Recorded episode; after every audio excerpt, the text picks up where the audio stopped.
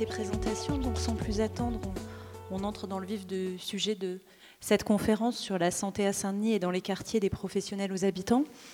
Et on voudrait d'abord remercier euh, l'ensemble des organisateurs de nous permettre de présenter dans le cadre de ces conférences du campus Condorcet cette enquête sociologique que nous avons réalisée à Saint-Denis de 2013 à 2016 sur les politiques, professions et pratiques de santé en territoire populaire. Donc, une précision, c'est une enquête qui s'inscrit dans le temps long de la recherche en sciences sociales. Donc après quatre ans sur le terrain, euh, nous sommes dans la phase d'exploitation des données et, comme vous le soulignez, aux toutes premières publications et nous espérons qu'il y en aura euh, d'autres. Euh, nous tenons également à remercier l'ensemble des personnes qui ont accepté de participer à cette enquête indépendante. Alors indépendante au sens où il ne s'agit pas d'une commande institutionnelle, mais pour la mener à bien, nous avons bénéficié donc des financements de recherche de l'Université Paris 8, à laquelle, euh, dans laquelle nous enseignons, des financements de recherche de notre laboratoire de recherche et des financements de recherche de la Maison des sciences de l'homme Paris Nord et euh, de euh, ce campus Condorcet dans le cadre de ce cycle de conférences. Voilà. Et enfin, merci aux personnes présentes ce soir, à vous toutes et tous. Euh, nous avons fait des restitutions aux professionnels qui ont participé à l'enquête à plusieurs reprises. On pourra y revenir peut-être dans le débat.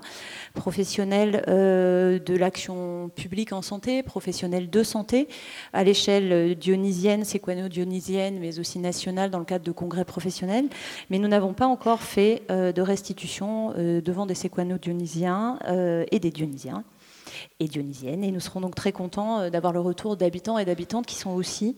euh, des usagers de ce système de santé dont elle et il éprouvent euh, fortement les inégalités à titre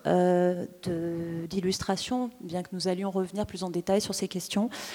quelques images d'une enquête qui est récemment a été diffusée dans, Le Parisien et qui vous montre donc que en Seine-Saint-Denis, on a deux fois moins de chances de survie suite à un infarctus que dans le Val-de-Marne. Donc, s'il vous plaît, faites attention à votre cœur ce soir et nous espérons qu'il est bien accroché. Euh, pour entrer dans le, vif du sujet, Emmanuel Macron a annoncé en septembre 2018 trois engagements prioritaires pour réformer ce système de santé à l'échelle nationale, système qu'il a qualifié d'inadapté en se référant au point de vue des professionnels de santé, mais aussi euh, des patients. Donc le premier engagement, bien qu'écrit en petit, j'espère qu'on arrive à le lire, il s'agissait de placer le patient au cœur du système et de faire de la qualité de la prise en charge des patients la boussole de la réforme, je cite. Deuxième engagement, il s'agissait d'organiser l'articulation entre médecine de ville, on reviendra euh, sur cette question, médico-sociale et hôpital pour mieux répondre aux besoins de soins en proximité. Et troisième engagement, il s'agissait de repenser les métiers et la formation des professionnels de santé pour réduire euh, les inégalités sociales de santé. Donc ces trois engagements de ce plan national dit Ma santé 2022 euh, sont annoncés comme novateurs euh, et on insiste particulièrement sur ce point pour faire face à ce qui est communément appelé la désertification médicale ou les déserts médicaux. Donc ces zones où il n'y a pas assez de professionnels de santé, ces zones qui sont présentées donc dans les médias comme particulièrement problématiques dans les villes périphériques de la région parisienne, mais surtout dans les zones rurales, donc, euh, dont il ne sera euh, pas question ce soir. Euh, alors pour revenir sur ce point, l'inégale répartition de santé sur le territoire national est un point avéré. On va vous montrer un certain nombre de cartes qui s'est aggravé ces dernières années, mais à y regarder de plus près ces trois engagements, donc de soins de proximité, premier engagement, de formation repensée pour les professionnels de santé, de patients au cœur du système, n'ont rien de très novateur, contrairement euh, à l'annonce faite en septembre dernier. Euh, ils sont affichés euh, comme objectif des politiques de santé depuis une quinzaine d'années, alors déjà dans le volet santé de la politique de la ville, mais aussi dans la loi sur le droit des patients de 2002 et dans la loi dite hôpital santé patient pardon, santé territoire, euh, dont vous avez une illustration ici, et dont, si on regarde l'ensemble euh, des extraits euh, notés ci-dessous, rappelle bien évidemment Ma Santé 2022, puisqu'il s'agit d'une médecine de proximité déjà en 2009, qui vise à réduire ce qu'on appelle aujourd'hui communément, depuis cette loi, les inégalités sociales et territoriales de santé. Si on décale la focale de ces lois nationales, comme celle de 2009 ici figurée, l'idée de répondre, si on déplace la focale pardon, à l'échelle locale, qui nous intéresse plus particulièrement ce soir, l'idée de répondre aux besoins sanitaires des habitants, donc d'une ville ou de certains quartiers de cette ville, mais aussi de les impliquer dans la prise en charge de leur santé, cette idée est réfléchie depuis bien plus longtemps, et notamment dans les communes et les quartiers populaires où les inégalités sociales de santé sont les plus fortes. Ainsi, à Saint-Denis, vous avez ici euh, l'exemple euh, de euh, la place santé, donc maison de centre de santé associatif, qui émane d'une enquête qui a été menée auprès de la population du quartier Franc-Moisin-Bel-Air durant la deuxième moitié des années 80 et qui aboutit en 1991 d'abord à la création d'une association, l'association communautaire santé bien-être, la CSBE, association de quartier centrée sur les questions de santé, puis un centre de santé associatif qui a ouvert ici, au cœur du quartier des Francs-Moisins, la place santé en octobre 2011. On peut aussi faire le parallèle avec l'ouverture récente ici même à Aubervilliers, donc au terme d'un processus impliquant là aussi euh, les habitants d'un quartier populaire, le Marcreux, euh, dans euh, la mise en place d'un nouveau centre municipal de santé, la fabrique de santé Madeleine Bresse. Donc ces deux exemples illustrent la dimension locale des politiques de santé et ce ne sont pas des exemples uniques, que ce soit en Île-de-France ou dans d'autres régions, notamment en Rhône-Alpes ou Midi-Pyrénées, enfin on dirait Occitanie aujourd'hui, euh, par exemple dans les communes limitrophes de Grenoble euh, ou de Toulouse. De fait, il y a des structures de santé locales qui sont expérimentées depuis plusieurs décennies par certaines communes, en particulier en banlieue rouge, pardon, qu'il s'agisse d'initiatives municipales, euh, associatives ou militantes. Donc, sur ce point, c'est important, je crois que je me suis trompée dans mes feuilles, pardon, de souligner que euh, dans le cadre de cette conférence, nous n'allons pas revenir sur l'histoire longue de ces initiatives locales, faute de temps, il en faudrait une autre de conférence, mais nous voudrions insister sur deux dimensions de notre enquête pour faire apparaître les apports du regard sociologique sur les questions et les problématiques de santé vécues au quotidien par les habitantes et les habitants. D'une part, la première dimension, c'est l'importance de la dimension politique des questions de santé. Alors politique au sens de politique de santé, d'action publique en santé, d'orientation gouvernementale. Vous avez ici euh, une image de Marisol Tounren, donc euh, ex-ministre euh, de la Santé euh, sous le quinquennat d'Hollande, mais aussi politique au sens d'engagement politique, voire de militantisme. Et vous avez ici une image de manifestation de professionnels de santé contre certains des volets de la loi d'orientation euh, de santé mise en place par Marisol Touraine. Donc l'objectif de réduction des inégalités sociales et territoriales de santé peut aussi être entendu dans des sens différents. Pardon, reste sur la même image, euh, donc qu'il soit mis en avant par euh, un ministre ou une ministre ou des militants associatifs euh, ou politiques et susciter des tensions sur lesquelles nous allons revenir. Donc c'est la raison pour laquelle nous avons choisi pour notre enquête de nous focaliser sur une ville pour pouvoir montrer l'ensemble de ces tensions, pour pouvoir aussi montrer l'ensemble des questions qui se posent et sur une pluralité d'acteurs et une pluralité de structures de soins pour montrer comment fonctionne justement les politiques de santé à l'échelle locale. Donc deuxième dimension sur laquelle nous reviendrons peut-être moins, c'est ces évolutions dans le temps, mais qu'on gardera peut-être pour le débat. Et ces deux dimensions aident à comprendre la structuration et les problèmes posés par l'offre de soins à l'échelle d'un territoire, à comprendre les actions des professionnels de santé. Donc premier temps, nous allons revenir sur la nécessité euh, d'enquêter sur les inégalités sociales et spatiale, on préfère ce terme, on, pourrait y revenir dans le débat, à l'échelle d'une commune de Seine-Saint-Denis. Et deuxième temps, nous reviendrons donc sur les acteurs de ces politiques de santé, en particulier les professionnels de santé, euh, médecins, mais aussi infirmières, mais aussi paramédicaux, et les professionnels en charge des politiques de santé, euh, qui sont ceux qui œuvrent dans, dans ce que les médias appellent ces déserts médicaux. Et enfin, nous terminerons par les usagers et usagères du système de santé, habitants et habitantes qui sont à l'échelle nationale comme à l'échelle locale, invités à participer, à être les acteurs, entre guillemets, de leur santé. Et on se posera la question de savoir qu'est-ce qui se cache derrière ce leitmotiv de la participation des habitants en matière de santé et quels sont les écueils à cette participation qui n'est pas tout à fait simple.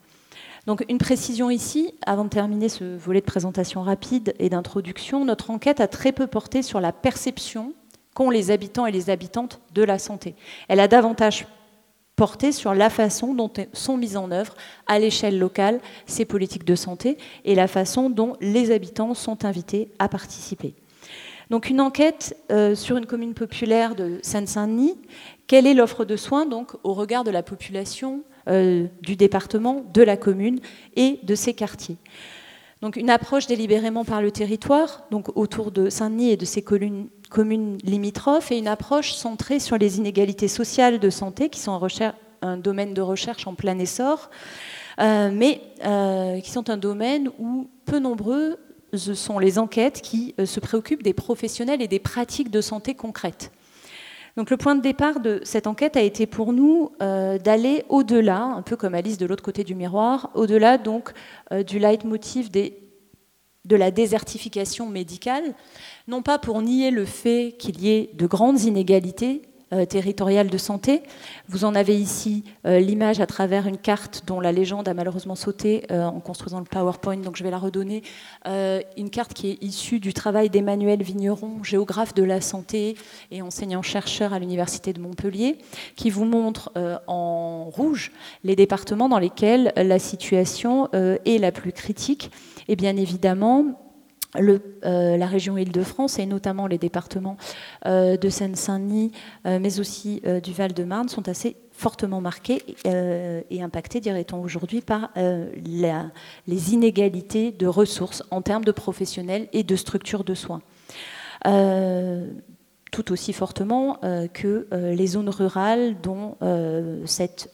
image, cette photo veut figurer l'absence de professionnels de santé. Donc notre idée, c'était de partir de ce constat, mais d'aller voir derrière ces inégalités comment celles-ci se structurent et comment aussi celles-ci sont remises en question par des professionnels de santé qui peuvent vouloir aller s'installer dans ces zones désertées. Donc regardez celles qui y travaillent, ceux qui y travaillent, ceux qui y restent, euh, dans ces quartiers populaires des grandes villes où, plus qu'ailleurs, la médecine de ville, euh, celle qu'on appelle ainsi, c'est-à-dire toutes les structures de soins à l'exception de l'hôpital, euh, est un enjeu pour accroître ou au contraire réduire les inégalités sociales de santé dans un contexte de réforme de l'État social qui va de pair avec un mot d'ordre majeur de réduction des dépenses de santé. Donc comment ceci se passe à l'échelle locale? Comment l'offre de soins, qu'on appelle en langage technique de premier recours, euh, permet de lutter contre ces inégalités de santé ou au contraire euh, les accroît parfois? Donc plutôt que de nous focaliser sur celles et ceux qui quittent ces territoires, nous avons fait l'inverse. Nous nous sommes focalisés sur celles et ceux qui restent sur ces territoires et celles et ceux qui y travaillent dans des structures de soins avec des trajectoires particulières sur lesquelles il nous importait donc euh, de nous interroger. Autrement dit, nous avons cherché à étudier la chaîne du soin à l'échelle locale avec deux entrées, donc on a essayé de détailler ici. Euh, celle que je prends plus particulièrement en charge dans l'enquête autour des évolutions de la médecine générale, donc de ce que j'appellerais ces liens avec la question sociale, c'est-à-dire au fond les inégalités sociales, les formes de grande précarité sociale, mais aussi euh, les reculs de l'état social. Qu'est-ce qui font que des médecins restent, quittent Saint-Denis? Qu'est-ce qui font que de jeunes médecins viennent y travailler? Qu'est-ce que fait le caractère populaire d'un territoire sur leur travail? Et deuxième axe, qui est plus profondément mis en œuvre donc par euh, Audrey, sur les politiques locales de santé et notamment sur le nouveau mot d'ordre de démocratie sanitaire ou de démocratie en santé et ses usages à l'échelle locale. Comment euh, les dispositifs d'action publique qui visent à réduire les inégalités de santé sont mis en œuvre et quels sont les effets euh, sur l'implication notamment des habitants. Alors pour ceci, nous avons choisi, on le disait, Saint-Denis. Et pourquoi avoir choisi Saint-Denis? D'une part parce que c'est une municipalité communiste dans laquelle la tradition d'une politique de service public euh, est ancienne, mais qui se trouve aujourd'hui confrontée à de nouvelles injonctions managériales euh, à l'échelle nationale autour de nouveaux systèmes de quantification des dépenses de santé notamment. C'est une ville où l'implantation de la médecine libérale est en recul, c'est-à-dire qu'il y a moins de médecins libéraux, mais il y a aussi des médecins salariés dans des centres municipaux de santé, point que la ville partage avec celle d'Aubervilliers. C'est aussi un territoire laboratoire, pour reprendre un terme entendu dans l'enquête, au sens où on a constaté euh, que des dispositifs d'expérimentation y étaient mis en place, mais aussi au sens où on a constaté que c'est une ville très enquêtée par les sociologues. Euh, on pourra aussi revenir sur ce point et sur ce que ça fait à l'enquête que d'arriver dans une ville très enquêtée par, des collègues. De fait, l'offre de soins à Saint-Denis est, très diversifiée. Il y a notamment quatre centres municipaux de santé, six centres de PMI, donc de protection maternelle infantile, euh, qui sont municipalisés, là où ailleurs elles sont prises en charge par le département. Il y a un centre hospitalier, des centres de santé associatifs et privés, un centre d'accueil et de soins, donc dit CASO, de Médecins du Monde, et en plus d'un tissu associatif important. Du côté des usagers, Saint-Denis est une des communes qui comprend plus de 100 000 habitants en Seine-Saint-Denis et elle est située dans euh, un département français dont on ne vous apprendra pas qu'il est l'un des plus défavorisés euh, socialement. Ici, pour aller vite, quelques indicateurs. Donc un très fort taux de pauvreté, puisque la Seine-Saint-Denis, au début de notre enquête en 2013, euh, à une population dont euh, plus d'un quart euh, est considéré donc pauvre, vivant en dessous du seuil de pauvreté, et c'est deux fois plus que dans les Hauts-de-Seine. on a pris délibérément des exemples qui contrastent. Un taux de chômage très important au regard euh, de euh, la France métropolitaine. Je reprends cette catégorie qui est celle de l'INSEE, hein, qui exclut les dom-tom dans ses calculs. Euh, la Seine-Saint-Denis étant, en termes de taux de chômage, l'un des départements de France métropolitaine où le taux de pauvreté et de chômage sont les plus élevés comparativement à l'échelle nationale. Des actifs occupés qui le sont donc dans ce qu'on appelle des catégories d'emploi à bas statut, donc essentiellement ouvriers et employés plus d'un cinquième de la population euh, étrangère, trois fois plus qu'à l'échelle nationale, et données sur lesquelles on, reviendra peut-être euh, plus longuement dans, la suite, une mortalité infantile et périnatale, c'est-à-dire à la naissance et dans la première année de la vie de l'enfant, qui est beaucoup plus élevée ailleurs qu'ailleurs en France. Pardon. Donc dans le même temps, la Seine-Saint-Denis n'est pas un département homogène, c'est un point sur lequel il faut particulièrement insister, euh, puisqu'il y a des disparités entre euh, certaines communes du département, notamment le Rincy, Saint-Denis, si on veut euh, donner quelques exemples, entre certains quartiers de la ville également, une hétérogénéité aussi de la population, une diversité des publics, qui fait qu'il était particulièrement important de rentrer dans une analyse fine de cette offre de soins, comme on le dit, euh, à l'échelle d'une ville, avec une diversité euh, de sa population. Un point rapide aussi sur la méthodologie employée. Donc cette enquête a été essentiellement qualitative, menée par entretien. Donc on a mené 70 entretiens avec 65 personnes, certaines ayant été revues euh, plusieurs fois des médecins,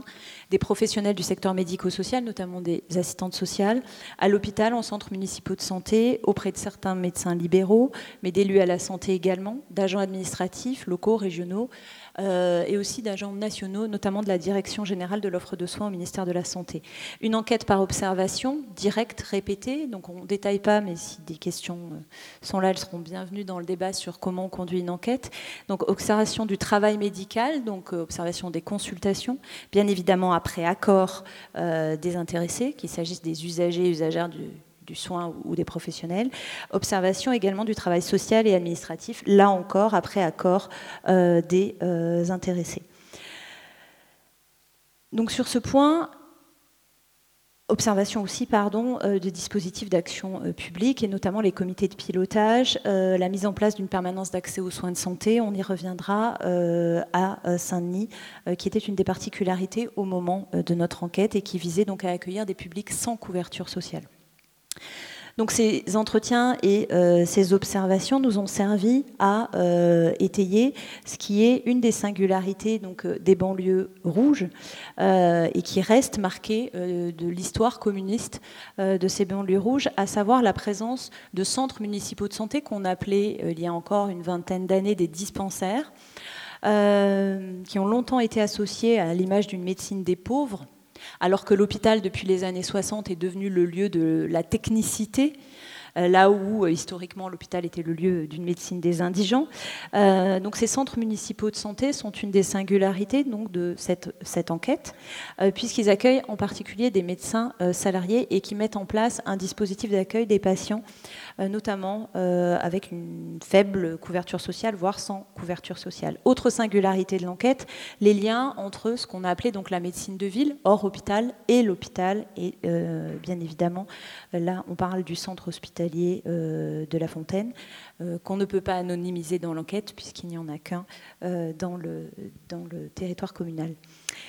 Donc, pour entrer dans l'analyse des résultats, je pense tout de suite la, parole donc à, Audrey sur que nous permettent de voir ces données sur la santé à Saint-Denis euh, et dans les quartiers. Alors,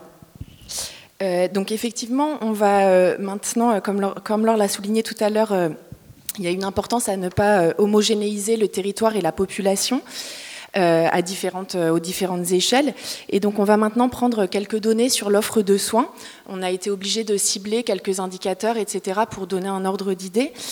Euh, et donc ici revenir sur l'offre de soins à l'échelle du département et de la ville enquêtée, mais aussi à l'échelle des quartiers de cette ville. Pour regarder et donner à voir aussi les liens entre offre de soins et caractéristiques sociales de la population Autrement dit, voir l'existence d'inégalités sociales et spatiales face à l'offre de soins. Et alors on va remarquer, hein, pour donner la grande, euh, conclusion, euh, ce qu'on veut souligner et ce qu'on sait, mais c'est des fois important aussi de le, matérialiser, le, fait que les, catégories sociales les plus défavorisées, en particulier donc les fractions les moins stables des classes populaires, les moins stables au sens euh, en termes de logement, en termes de travail, en termes de revenus, sont aussi celles qui ont le moins facilement accès aux soins. On va prendre un exemple ici, c'est la présence de médecins généralistes en libéral à proximité de chez eux. Alors, euh, euh, on, a mis un tableau ici juste pour donner euh, un ordre d'idée sur ce qu'on appelle hein, la désertification médicale et les inégalités de ce point de vue entre les communes. Ce tableau montre en gros les fortes disparités qu'il y a entre communes en Île-de-France, mais y compris entre communes au sein d'un même département, donc la Seine-Saint-Denis ici. On a mis quelques autres communes d'autres départements à titre illustratif. Et donc, on voit ici Neuilly, le 16e arrondissement de Paris, mais aussi le Rincy ont un nombre de médecins généralistes en libéral pour 100 000 habitants bien supérieur à la moyenne de l'Île-de-France au 1er janvier 2016. Euh, euh, on voit aussi, euh, pour revenir sur le cas de la Seine-Saint-Denis, que Saint-Denis ne se situe pas parmi les villes les moins dotées en médecins généralistes installés en libéral, mais bien parmi celles qui ont une densité inférieure à la moyenne nationale. Alors euh, évidemment, ces disparités entre les villes, elles varient aussi en fonction du nombre de médecins salariés, euh, donc salariés en centre de santé, hein, qu'ils soient municipaux, associatifs ou privés. Et de ce point de vue, euh, on, y reviendra tout à l'heure, enfin Laure y reviendra, Saint-Denis est plutôt bien doté.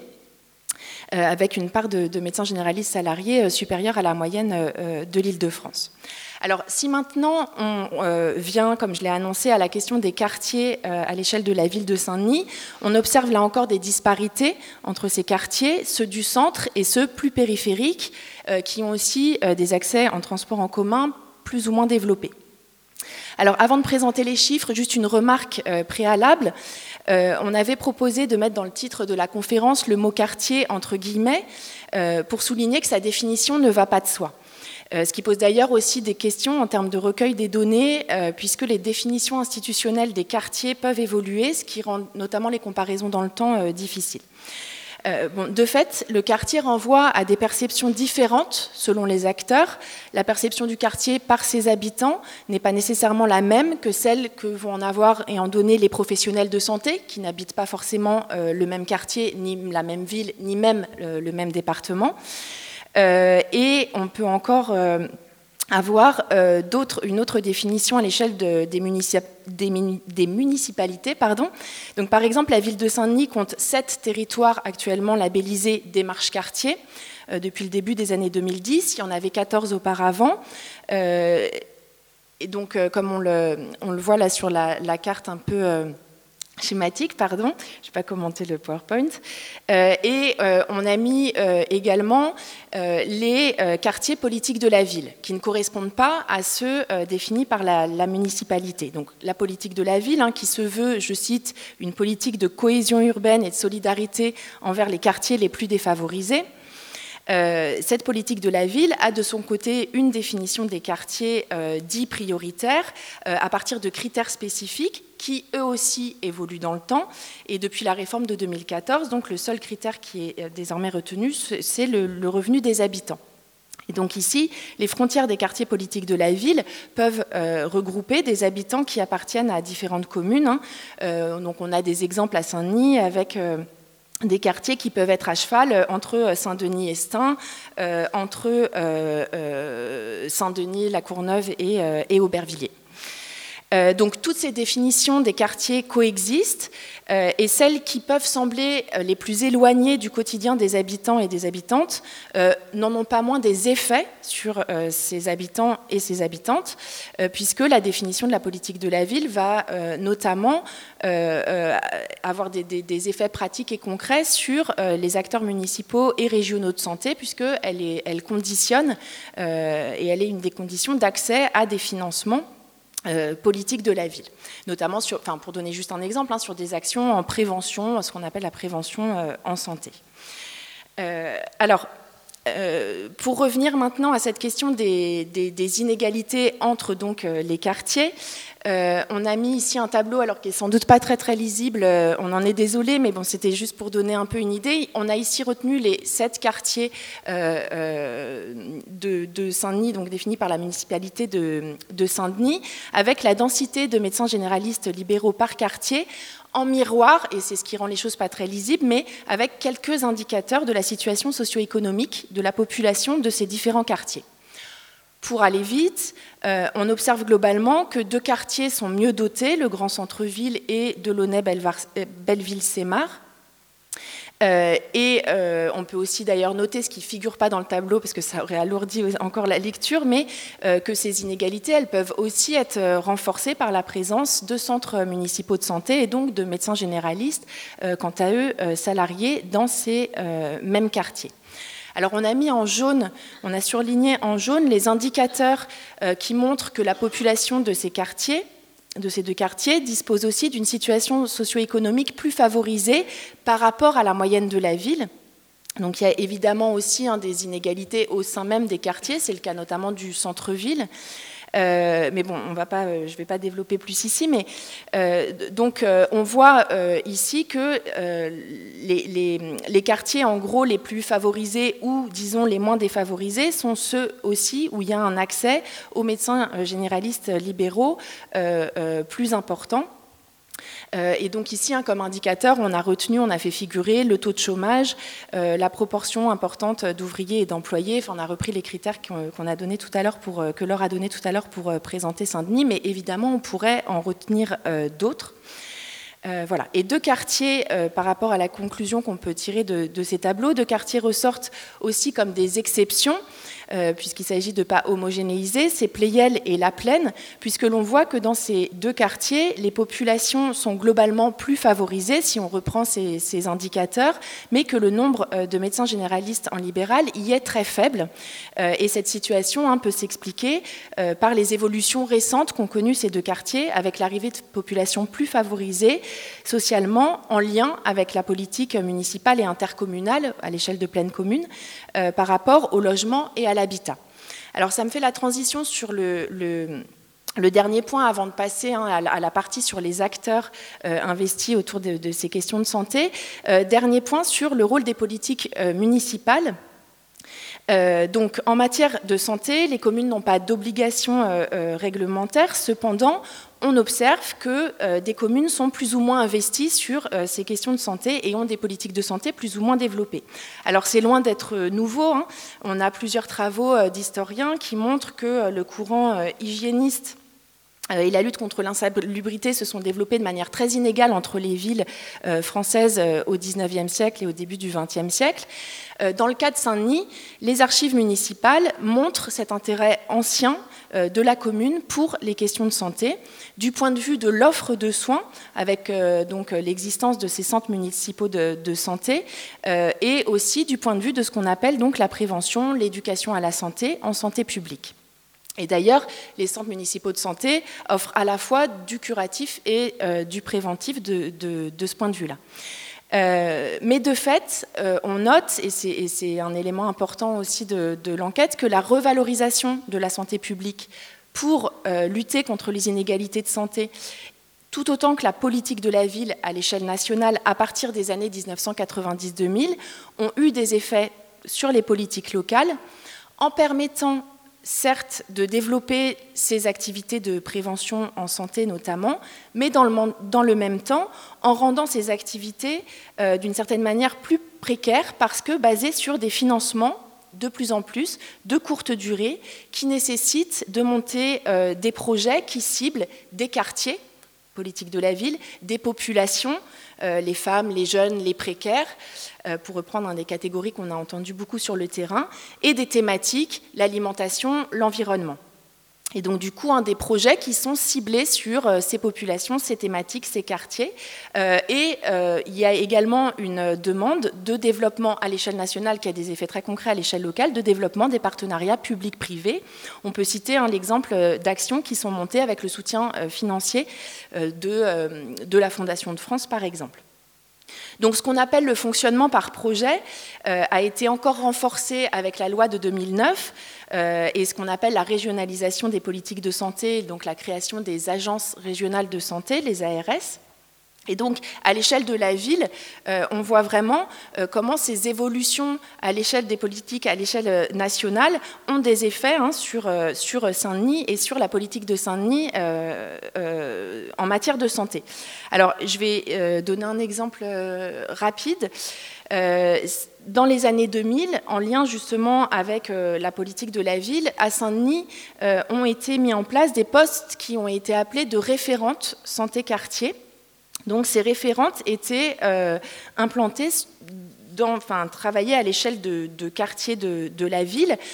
en tentant de monter des projets en lien avec les habitantes et les habitants. Euh, dans les années 2010, un service de santé publique labellisé santé publique euh, a été créé euh, dans la ville, avec regroupant une dizaine de personnes, ce qui est vraiment important par rapport à d'autres villes,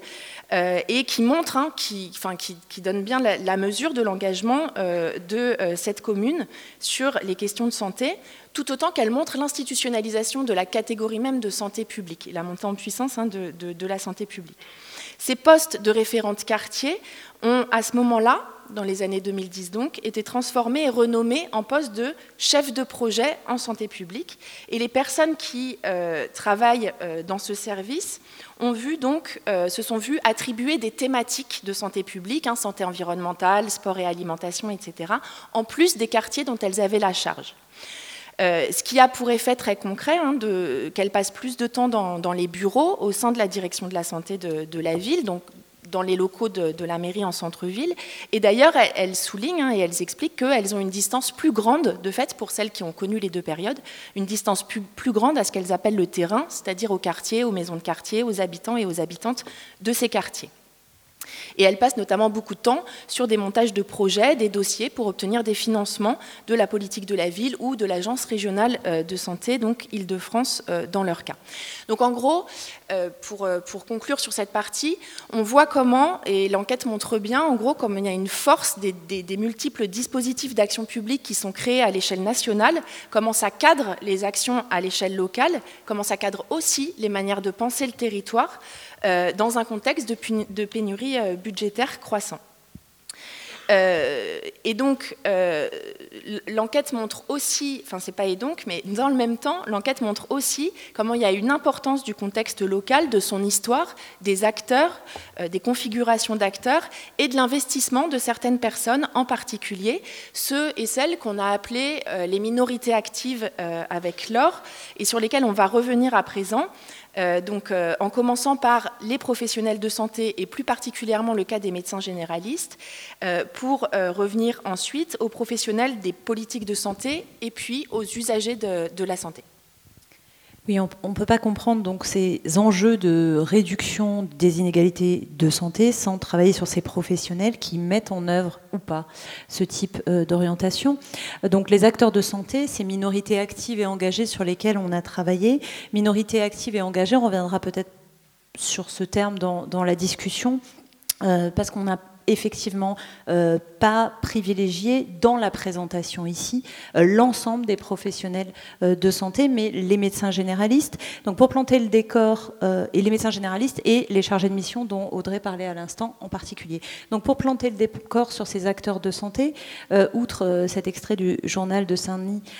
qui vous montre avec un peu d'humour la question de savoir s'il y a des médecins en voie de raréfaction ou pas à Saint-Denis, planter le décor, quelques données donc sur la médecine générale euh, dans cette euh, ville. Alors, ce qui est intéressant, c'est de voir qu'historiquement, cette médecine générale, donc ce médecin de famille, ce médecin euh, traitant, comme on l'appelle aujourd'hui, le médecin généraliste est une figure de médecin qui est très proche des usagers de la santé, de vous comme de moi, mais qui, euh, dans la hiérarchie euh, des études médicales, est très dévalorisé par rapport aux médecins hospitaliers, spécialistes, euh, et souvent associés à une médecine de pointe. Donc ces médecins généralistes en charge d'une médecine de ville, d'une médecine de proximité, sont aujourd'hui, après avoir été dévalorisés, euh, sur le plan professionnel, vu par les pouvoirs publics comme un levier essentiel de réduction des inégalités sociales de santé. Donc il faut mesurer le virage que ça représente euh, à l'échelle de ces 40 dernières années et les effets que ça peut avoir sur la profession de médecin généraliste par rapport à euh, celle de spécialiste. Alors de fait, il est intéressant de noter que à l'épreuve de la réalité de ce discours de l'action publique, qui sont euh, ces médecins généralistes? Est-ce qu'ils sont euh, effectivement, est-ce qu'ils se conçoivent comme des pivots des parcours de soins? Est-ce qu'ils se conçoivent comme des pivots de la réduction des inégalités sociales de santé? Alors, un point sur de données de cadrage à Saint-Denis, les médecins généralistes sont plus salariés qu'ailleurs. Donc ça, c'est un point important parce que qui dit salarié dit rapport au travail, au temps de travail notamment, euh, mais aussi euh, rapport à l'environnement de travail, parce que quand on parle de médecins salariés, on parle de médecins dans des centres de santé, qu'ils soient associatifs ou municipaux, donc de médecins qui ne travaillent pas tout seuls mais qui travaillent souvent avec des infirmières, qui travaillent souvent avec des secrétaires médicales, qui travaillent souvent avec des agents d'accueil, qui permettent de euh, diviser le travail médical et médico-social de manière différente que le médecin libéral, historiquement vu comme tout seul dans son cabinet médical. Donc ils sont plus salariés euh, qu'ailleurs et ils sont plus salariés en centres municipaux de santé qu'ailleurs euh, en France et qu'en Ile-de-France. On reviendra sur la difficulté de comparer euh, les chiffres à l'échelle euh, tant séquano-dionysienne que, nationale. Mais ce qui est important, c'est de montrer, donc Audrey le disait euh, précédemment, que d'une part, Saint-Denis, tout en étant un territoire en voie de désertification médicale, si on peut le dire comme ça, parce que déserté c'est surprenant, est à la fois un territoire qui, à l'échelle de la Seine-Saint-Denis, n'est pas le plus défavorisé. donc d'une part, il y a un peu plus de médecins libéraux qu'ailleurs. D'autre part, il y a davantage de salariés. Et surtout, c'est ce poids des médecins salariés euh, qui fait que euh, la tendance euh, est moindre à la désertification. Pourquoi? Parce qu'il y a un contraste pour aller vite entre euh, ce qu'on associe d'habitude à la désertification et l'état euh, euh, du groupe professionnel des médecins généralistes à Saint-Denis. Traditionnellement, désert médical, c'est associé à des médecins vieillissants qui s'approchent de la retraite et qui ne vont pas trouver de fait de relève au moment du départ en retraite. Quand on regarde les chiffres figurés dans ce tableau, on voit que certes, il y a 43% de médecins qui ont 60 ans et plus parmi les libéraux à Saint-Denis, mais qu'il y a aussi 19% de jeunes médecins. Alors, dans les statistiques professionnelles et de l'INSEE, on est jeune médecin à moins de 45 ans. Donc 19%, c'est plus qu'ailleurs en Seine-Saint-Denis et c'est plus qu'ailleurs sur les territoires nationaux. Donc il y a un contexte générationnel particulier qui montre d'une part que Saint-Denis est une ville attractive pour des médecins qui vont travailler comme salariés, et Saint-Denis est une ville attractive pour de jeunes médecins, donc des médecins qui, euh, en gros, s'installent dans la trentaine. Les études médicales étant de longues études, euh, généralement, euh, l'installation comme médecin se fait aux alentours de la trentaine, voire 35 ans, après des remplacements. Donc, ce qu'on voit, c'est ce caractère relativement attractif, de plus en plus de jeunes médecins. Donc, pour vous donner des données plus, je dirais, condensées, euh, on, voit une tendance au rajeunissement de la, population de médecins généralistes à Saint-Denis, puisque entre le début de notre enquête euh, et sa fin, euh, certes, euh, il y a un accroissement des médecins de plus de 60 ans, mais il y a aussi une proportion en voie d'accroissement des médecins de moins de 45 ans. Et ça, comparativement à l'île de France, c'est une particularité de Saint-Denis. Puisque en île de France, on a aussi un accroissement des médecins de plus de 60 ans, mais on a une moindre raréfaction on a une moindre augmentation pardon, euh, des, jeunes médecins. Donc Saint-Denis est une ville attractive qui fait que donc, des médecins viennent s'y installer. Et la question qu'on s'est posée, et c'est d'une part euh, qu'il est important d'aller voir donc au-delà du leitmotiv de la désertification médicale, mais d'autre part pourquoi euh, des jeunes médecins viennent s'y installer. Et donc là-dessus, alors vous avez ici des verbatims parce qu'on ne pouvait pas rentrer dans le détail de l'analyse, mais sur lesquels je vais revenir. À la fois sur les conditions de travail et sur euh, les euh, trajectoires. Peut-être avant de revenir sur ces verbatims, commencer par le dernier qui dit on ne vient pas à Saint-Denis par hasard, donc qui est donc le propos d'une praticienne hospitalière, donc la trentaine du centre hospitalier de Saint-Denis et qui est issu non pas d'un entretien mais d'une interaction avec elle à l'issue d'une consultation. Alors qu'est-ce que c'est ce on ne vient pas par hasard Quand on regarde euh, ce que ça montre, c'est que ces médecins alors, ne viennent pas à Saint-Denis parce qu'ils auraient une fibre, forcément, euh, de lutte contre les inégalités sociales de santé. Il faut euh, le dire. Dans le cursus des études médicales aujourd'hui, la question des inégalités sociales de santé est absente. C'est-à-dire les médecins ne sont pas formés à ces questions-là. Ils les découvrent. Alors ils les découvrent quand? Ils les découvrent euh, soit euh, pour ceux qui sont de la génération euh, des 55-60 ans et qui sont proches de la retraite, généralement par leur origine sociale ou par leur trajectoire d'engagement, je vais y venir dans un instant, et pour les plus jeunes d'entre eux, c'est le point qui est particulièrement intéressant si on voulait avoir des effets sur les orientations politiques d'avenir, ils les découvrent par ce qu'on pourrait appeler une découverte du territoire dans leurs études, parce qu'ils viennent y faire des stages, et notamment pour les médecins généralistes qu'on appelle le stage chez le praticien ou ce qu'ils appellent le stage chez le prat.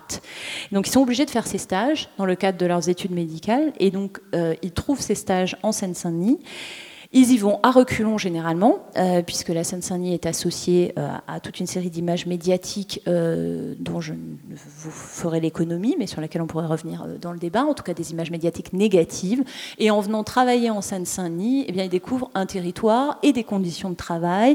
en équipe notamment, mais aussi des politiques locales qui cherchent à les fidéliser à ce territoire, qui font qu'ils y restent. Donc, ils y restent aussi parce que dans cette génération de jeunes médecins, donc sensibilisés à une conception que j'ai appelée de la médecine sociale, donc une conception de la médecine sensibilisée à la question sociale, euh, dans cette découverte du territoire, ils ont aussi la possibilité d'exercer un métier, celui de médecin généraliste, qu'ils voient comme, et euh, ces verbatims euh, le montrent, un moyen de mettre en œuvre une conception alors qui mélange le médical et le social. Comme il le souligne, ici le médical et le social, on est obligé de tout mélanger, dit l'une d'entre elles, ou ici vous voyez, On ne fait pas de sociologie, ça c'était à destination de l'enquêtrice qui observait leur travail, mais on fait du social. Euh, ou encore, voilà, on ne peut pas détacher le symptôme de la situation sociale des gens, c'est-à-dire que quelqu'un qui se sent menacé, qui se sent fragile, le symptôme, en l'occurrence le symptôme médical, il va avoir une gravité accentuée, en tout cas dans sa vision et dans la manière dont il va pouvoir développer le patient. Une résilience par rapport à ce symptôme, ça ne va pas être pareil selon qu'on prenne en compte sa situation sociale ou pas. Donc que font-ils quand ils parlent de cette situation sociale des patients, les médecins généralistes, dans cette médecine euh, globale eh bien, euh, ils mélangent donc euh, ce point de vue social et ce point de vue médical, et ils font un travail préventif particulièrement accentué. C'est ce qu'a montré l'observation des consultations, notamment autour des facteurs de risque, de l'éducation thérapeutique du patient, comme on l'appelle aujourd'hui, en particulier de la prévention euh, de l'obésité par le sport, de la prévention de l'obésité par l'hygiène alimentaire, de la prévention aussi euh, des addictions, ce qui ne donne pas forcément à voir de ces médecins euh, généralistes une image totalement euh, progressiste sur le plan humaniste, c'est aussi, il se voit aussi parfois, sans le dire, comme en charge d'une forme de gouvernement des corps des patients et pas simplement d'une forme de critique des inégalités sociales de santé. Alors, leur travail inclut aussi une part qui n'est pas strictement médicale. Et ça, c'est un point qui est particulièrement important et qui est un point qui explique pourquoi euh, il y a un fort attrait des centres de santé aujourd'hui euh, notamment municipaux, des centres de santé euh, où les médecins exercent en salarié. D'une part parce que le temps de travail salarié permet de mieux gérer son temps et qu'il y a beaucoup de femmes parmi les médecins généralistes et que cette féminisation de la profession va de pair aussi avec des revendications que l'on comprend aisément autour notamment du congé maternité et que la division sexuée du travail, comme on dit, notamment dans le domestique et les inégalités de répartition du travail domestique entre hommes et femmes font que les femmes médecins ont aussi une deuxième journée et qu'elles veulent euh, pas forcément rester jusqu'à 21h comme leurs ancêtres euh, en libéral euh, dans leur cabinet. Donc, dans cette gestion du temps qui n'est pas strictement médicale, il y a l'appui qu'offrent les maisons et les centres de santé auprès des infirmières et auprès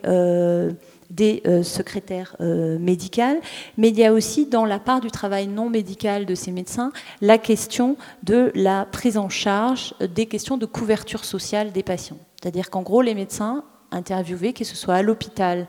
quand ils sont médecins généralistes en formation, ou dans les centres de santé, ou dans les cabinets libéraux, dans euh, des quartiers notamment périphériques de la ville de Saint-Denis, disent ne pas pouvoir exercer leur métier sans être formés aux enjeux de couverture maladie universelle, euh, de euh, remboursement de la sécurité sociale. Et cette technicité-là prend du temps et, et prend aussi du temps sur l'exercice de leur métier. Alors leur apporte une plus-value qu'ils n'ont de cesse de mettre en avant par rapport à des hospitaliers techniciens qui euh, délègue ce type de travail euh, à d'autres. L'importance du travail en équipe est aussi soulignée donc, par les équipes de, médecins euh, dans les centres de santé. Et alors ce qui est intéressant et ce que montre l'enquête, et que seule l'observation permet de voir, c'est que ça a des effets sur le rapport aux usagers, et enfin, aux usagers du système de santé et aux patients.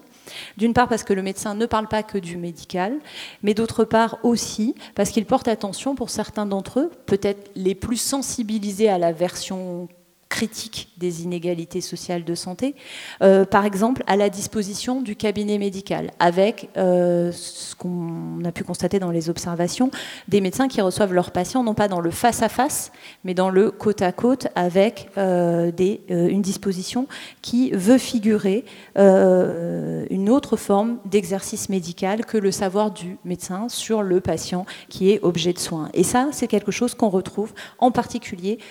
parmi euh, les autres acteurs sur lesquels l'enquête a porté, les professionnels en charge des politiques de santé à l'échelle locale sur lesquelles donc Audrey va revenir euh, pour terminer. Alors, euh, effectivement, outre les médecins et plus largement les professionnels de santé, il y a une catégorie d'acteurs donc qui est assez peu visible pour les habitantes et les habitants, mais aussi euh, assez peu étudiée en sciences sociales au sujet des politiques de santé, alors que leur rôle à l'échelle locale est, extrêmement important. Ce sont donc euh, les agents municipaux dont j'ai parlé euh, tout à l'heure, qui travaillent donc à la direction de la santé, mais aussi les salariés d'associations, que ce soit des associations locales en santé ou des associations nationales, par exemple Médecins du Monde qu'on a cité tout à l'heure et qui est très investi à Saint-Denis notamment et qui euh, donc aussi aux politiques locales de santé. Euh, un des résultats de l'enquête, c'est en effet de montrer euh, que euh, même si les acteurs ont tendance à opposer euh, le secteur municipal et le secteur associatif, en réalité, il y a quand même un flou des frontières, il y a des personnes qui circulent entre ces espaces et qui vont donc aussi apporter des connaissances d'un espace à l'autre et pouvoir manœuvrer, enfin créer des marges de manœuvre en gros dans leur travail au quotidien pour gérer toutes ces demandes de financement, ces réponses à ces appels à projets, etc. etc. Alors quand, on parle, quand je parle de ces agents municipaux, et associatifs. Euh, il s'agit donc de personnes qui ne sont pas des professionnels de santé et du soin, qui ne travaillent pas au contact direct des usagers et des usagères du système de santé, euh, mais qui donc euh, ont un rôle important.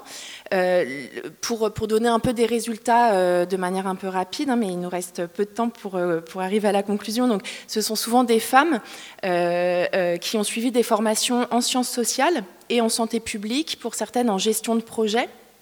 Et euh, on voit qu'elles ont de plus en plus des contrats de travail euh, qui sont euh, précaires, enfin dits précaires, donc des contrats de travail à durée déterminée par rapport à d'autres hein, qui peuvent être soit fonctionnaires, avoir le statut de fonctionnaire à l'échelle territoriale, soit être euh, en CDI dans les, dans les, en, contrat à durée indéterminée dans les associations. Euh, et ça a des effets très concrets, cette précarité de l'emploi de ces personnes, puisque euh, elles font aussi et elles doivent aussi répondre à ces appels à projets pour maintenir leur poste. et ça a aussi des effets en termes d'inscription des projets d'éducation à la santé dans le temps. tout le travail de prévention, on sait, et c'est quelque chose d'assez connu, que ça prend du temps. travailler au contact des habitants d'un quartier, monter des projets etc., ça s'inscrit dans le temps. Et de fait, comme on a des contrats sur des durées courtes, euh, plus des personnes qui peuvent euh, euh, être amenées à, partir, revenir, etc., ça rend tout ce travail délicat et compliqué. ces agents municipaux et associatifs ont dans le même temps pour point commun mais ça va de pair, d'être extrêmement investis et engagés dans leur travail et d'avoir une une, définition euh, de la santé, elle aussi globale, et donc qui fait écho en fait euh, aux médecins généralistes euh, sur lesquels Laure a, plus, a plus enquêté, enfin auprès desquels elle a plus enquêté. et donc c'est-à-dire que là aussi, hein, on retrouve dans leur discours, mais aussi dans leur pratique en acte, l'idée que la santé c'est une question sociale et que c'est une question collective. Alors un des résultats de, de notre enquête, c'est de montrer que ces personnes, qu'elles soient professionnelles de santé ou pas, ont euh, des points communs en termes de trajectoire et notamment beaucoup ont des expériences en fait dans l'humanitaire, soit comme bénévoles, soit comme salariés, que ce soit en France, on a plusieurs enquêtés notamment qui sont passés par des associations de lutte contre le sida, euh, soit des expériences dans l'humanitaire à l'étranger, euh, souvent pendant leurs études ou juste après leurs études. et en gros, revenir travailler à Saint-Denis, c'est un moyen de reconvertir des compétences acquises et des expériences vécues euh, à l'étranger euh, dans l'humanitaire. Euh, et donc, c'est un, des résultats intéressants de voir que ça concerne différents groupes professionnels qui travaillent sur les questions de, les questions de, santé. Alors, que font-elles au quotidien? Je vais aller vite, mais en gros, leur travail consiste beaucoup, ces agents hein, donc municipaux et associatifs, consiste beaucoup à coordonner, c'est un terme qui est, qui est, souvent utilisé, coordonner les différents acteurs de santé à l'échelle territoriale, organiser des des, réunions entre ces différents acteurs, entre les différentes institutions, hein, l'hôpital, les centres municipaux de santé, mais aussi la CPAM, les, médecins généralistes en libéral. Quelques-uns, les plus engagés sur la ville, assistent à des réunions en santé publique et s'y investissent, dans le but donc de, donner un accès aux droits et aux soins le plus large possible, euh, et donc de travailler en, prévention et en éducation euh, à la santé. Euh, donc ces, acteurs travaillent de pair, travaillent ensemble. On observe évidemment aussi des tensions en fonction des institutions pour lesquelles elles, euh, travaillent, hein, euh, des tensions sur qui sont les usagers prioritaires à prendre en charge. Euh, donc voilà, en fonction d'une personne qui travaille à la mission bidonville, qui va être plus axée sur la défense de, des patients roms par rapport à une autre personne qui travaille dans un autre type d'institution qui va plus insister sur la question des patients sans mutuelle qu'il faut aussi prendre en compte, etc. donc à la fois hein, des logiques de coopération, mais aussi des tensions en, raison aussi du manque de, moyens pour mettre en place les actions qu'elle porte. alors, je ne vais pas plus développer, mais en tout cas, on a vraiment vu pendant l'enquête les marges de manœuvre que ces acteurs et ces actrices des politiques de santé arrivaient à s'octroyer malgré des moyens limités. Alors je vais en venir pour finir à la dernière euh, catégorie euh, d'acteurs, donc les usagers habitants, enfin ceux qu'on appelle euh, et qui sont appelés usagers donc, du système de santé et où les habitants, on trouve aussi des termes comme usagers citoyens, etc. Donc des acteurs directement concernés par les questions de santé à l'échelle locale. De fait, depuis la fin des années 90, hein, ces, ces, usagers habitants sont de plus en plus présentés comme devant être acteurs de leur propre santé, devant participer aux décisions de santé qui les concernent individuellement et collectivement. Et donc on a une montée en puissance dans l'action publique euh, à l'échelle nationale euh, de termes comme euh, patient partenaire, co-construction du parcours de santé et cette catégorie que Laure a donné en enfin, cité en introduction, donc de démocratie sanitaire ou démocratie en santé qui se veut en termes plus larges et qui remplacerait le terme de démocratie sanitaire alors, euh, je ne vais pas reprendre hein, les textes de loi, mais donc dans la loi de 2002 euh, sur le droit des malades et sur la qualité du système de santé, on avait cette idée de droit individuel des usagers, je cite, de droit collectif à s'exprimer et à être représenté dans les instances de participation. En 2016, euh, dans la loi dite de modernisation de notre système système de santé, euh, cette idée enfin, de l'importance des instances de la démocratie sanitaire euh, a été renforcée par différents dispositifs sur lesquels je ne reviens pas, mais en tout cas, c'était juste pour donner quelques exemples que ce terme de démocratie sanitaire, démocratie en santé, est très présent de participation des usagers. Alors, en réalité, à l'échelle nationale, quelle est la définition très courante de enfin, pour les pouvoirs publics, hein, de cette participation des usagers, c'est souvent le fait que les usagers soient représentés par des associations d'usagers, de malades.